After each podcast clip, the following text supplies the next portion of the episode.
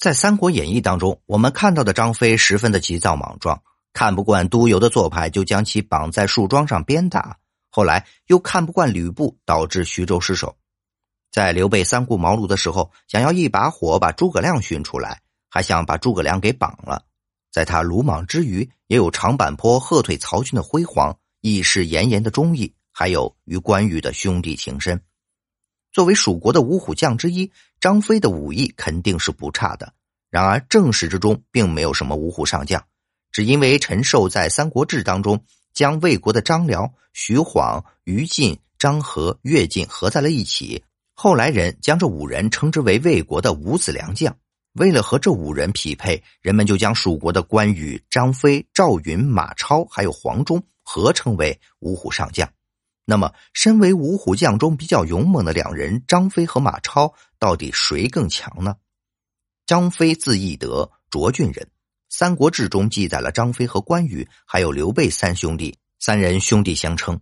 他跟随刘备南征北战，不离不弃，为蜀国的建立立下了汗马功劳。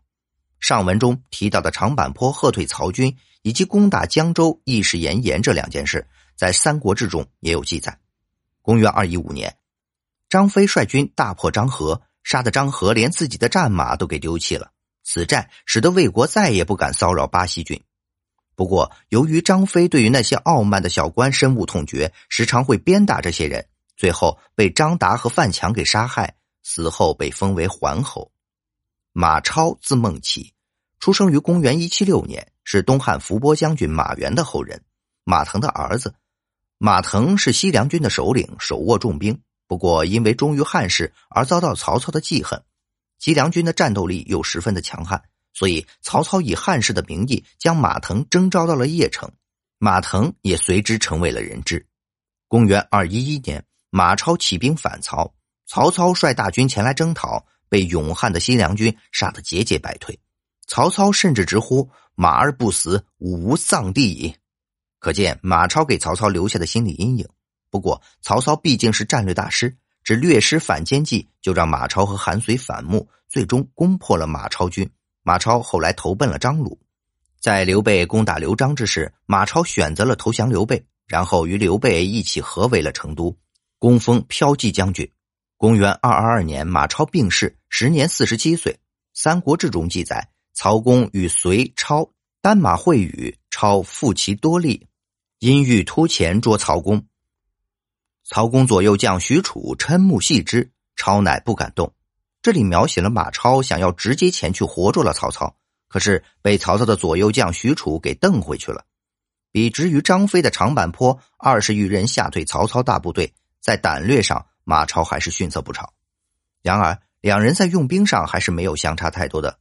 飞率精卒万余人，从他到邀何军交战，山道则狭，前后不得相救。飞随破河，合弃马元山，独与麾下十余人从间倒退，引军还南郑，巴土获安。张飞出骑兵大破张合军，打得张合放弃了自己的战马，从山间小道逃走了。而曹操引兵前来攻打凉州军时，马超本来就想据守，通过消耗来达到不战而屈人之兵的目的。曹公军在蒲坂欲西渡，超谓韩遂曰。宜于渭北拒之，不过二十日，河东古晋，彼必走矣。不过这么好的计划，韩遂却没有采纳，曹操才说出了那句“马儿不死，吾无葬地矣”。正史之中并没有什么曹操割袍断须的记载。不过马超的战术水平还是非常不错的。张飞将刘备和关羽当做自己的兄长一样对待，兄弟关系成为后世的美谈。不过。张飞是一个美男子，还会画画，这样的事情，只是明朝士大夫的杜撰。历史上的张飞只是比较尊重读书人而已。而且张飞对于老百姓非常好，至今巴蜀人民都十分喜欢张飞，反而对于刘备不是那么感冒。马超不顾父亲的安危，执意起兵，后来又和韩遂反目，在忠义方面输给张飞可不是一点半点。而且有好的计策却不能施行，导致自己兵败，家人也被杀光。只能气愤吐血，不到五十就死了。实话实说，马超和张飞不在一个等级。